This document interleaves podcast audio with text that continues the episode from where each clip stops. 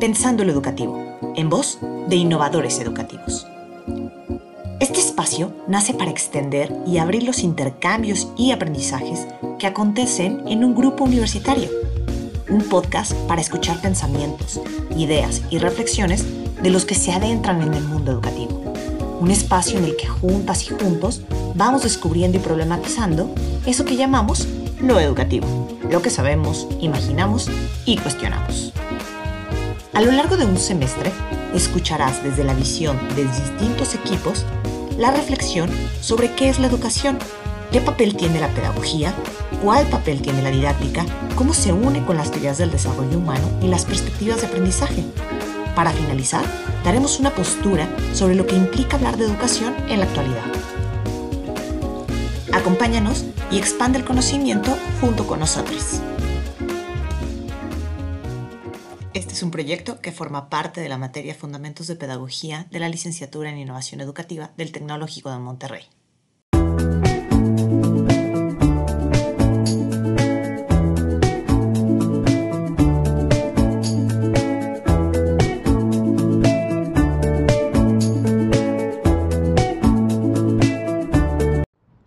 Soy Regina Félix. Y yo, Rebeca Cantú, apasionadas por el arte de aprender, educar y crecer. En el episodio de hoy hablaremos acerca de todo lo relacionado con el aprendizaje y cómo, desde que nacemos hasta que morimos, estamos aprendiendo. Este es el proceso por el que adquirimos o reforzamos conocimientos. Nos permite desarrollarnos como personas. Se puede adquirir mediante la práctica o la experiencia. Es súper interesante cómo todos los conocimientos vienen de nuestros ancestros y se van activando con el paso del tiempo y si no se activan en el momento adecuado desaparecen. Nosotros hemos evolucionado para aprender desde distintas perspectivas. Por ejemplo, en la etapa de la pubertad aprendemos imitando. Alrededor de los 12 años, que es cuando comienza esta etapa de adolescencia, el niño moldeable cambia y comienza a ser como rebelde. Si esto no sucediera, pues el niño no hubiera comenzado a pensar diferente y nunca hubiera llegado tan lejos.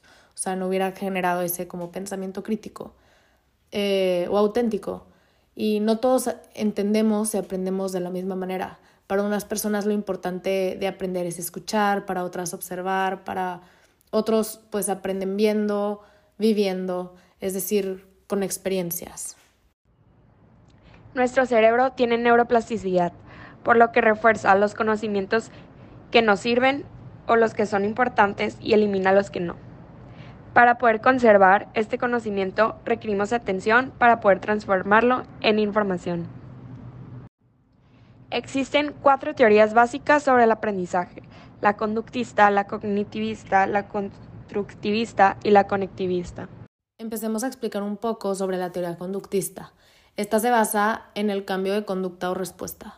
Existe el condicionamiento clásico, que es cuando somos condicionados para reaccionar a diferentes estímulos, ya sea emocionales o fisiológicos, como el miedo o la salvación. Y también existe el condicionamiento operante, que analiza las conductas que nos permiten actuar sobre la realidad. En esta teoría, la conductista, se ve mucho que se, que se premie la participación y se castigue el mal comportamiento, al igual que sumar y restar puntos por comportamiento. Se ve mucho en escuelas tradicionales. Otro ejemplo es cuando los alumnos se, se levantan cuando el docente entra al salón y las rutinas de cuando llegan los alumnos. La teoría cognitivista tiene como objetivo el estudio de cómo la mente interpreta, procesa y almacena la información en la memoria. Es decir, se interesa por la forma en la que la mente humana piensa y aprende. Esta teoría fue propuesta por Piaget. En un episodio pasado hablamos sobre él y sus etapas de desarrollo. Piaget nos dice que el desarrollo no se establece con cambios físicos, sino con la maduración cognitiva. En esta teoría es importante darle espacio a las emociones, ya que éstas son de ayuda para el aprendizaje y la interpretación. Ahora hablemos de la teoría de aprendizaje constructivista. Esta se basa principalmente en la construcción del conocimiento y no en su reproducción.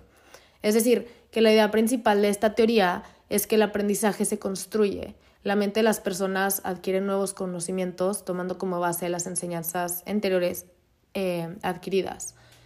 En esta se utiliza el aprendizaje de conceptos, de representaciones, elaboración, juegos, entre otras. Un ejemplo de esto es la utilización de los mapas conceptuales y de contenidos que resuenen con los intereses de los estudiantes. Y por último, la teoría cognitivista. Esta se centra en el mundo digital.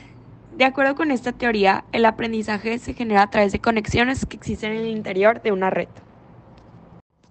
Creo que no existe una perspectiva que sea correcta o incorrecta, sino que debemos de crear alguna manera en la que podamos rescatar lo más importante de cada una y las podamos usar juntas para obtener un mejor resultado. Claro, por ejemplo, la teoría conectivista encaja más con el mundo actual y lo rápido que va cambiando. Por eso es muy importante tomarla en cuenta. Pero también está la teoría constructivista, que es muy interesante ya que busca que el estudiante comprenda más que memorizar. Y hoy en día eso es lo esencial para que el alumno pueda crecer en su desarrollo personal, ¿sabes? La teoría conductista es un poco más diferente, pero puede que sea la que más se aplique, aunque creo que ya se está quedando un poco atrás y no va con las innovaciones que buscamos como educadores. Esta teoría se basa en las observaciones a las respuestas que tenemos, y estas acciones pueden ser recompensadas o castigadas que es algo que se utiliza mucho en los salones de clases, ya que las maestras suelen sumar o restar puntos dependiendo de alguna actividad que hayan realizado los alumnos. También está la teoría cognitivista, que busca analizar cómo el estudiante aprende.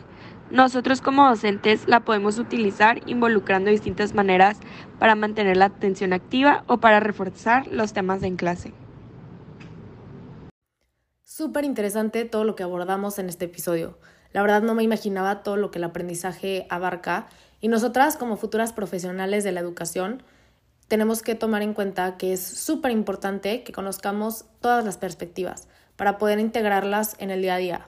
Se debe tomar en cuenta que no todos los estudiantes aprenden de la misma forma, que es necesario que los docentes observen a sus alumnos e identifiquen sus formas de aprendizaje para así poder llevar una enseñanza adecuada para ellos.